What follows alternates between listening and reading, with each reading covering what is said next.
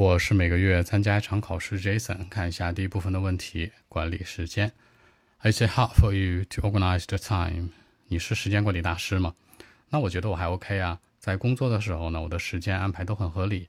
当我想出去玩，安排的更棒了。但只有学习的时候，我搞不明白时间。OK。Actually, it's okay. Not very hard for me to organize the time. You know, when I'm doing my work, I can arrange the time properly. When I decide to hang out with my friends, I can make it perfectly, you know. But when I read something or just uh, sit in the classroom, I cannot do that. So that's it. 那管理时间安排，arrange the time。除了说这个 organize 之外，你可以说 arrange 合理的，properly 出去玩，hang out 那安排的非常完美。I can make it perfectly。更多文本，微信 b 一七六九三九一零七。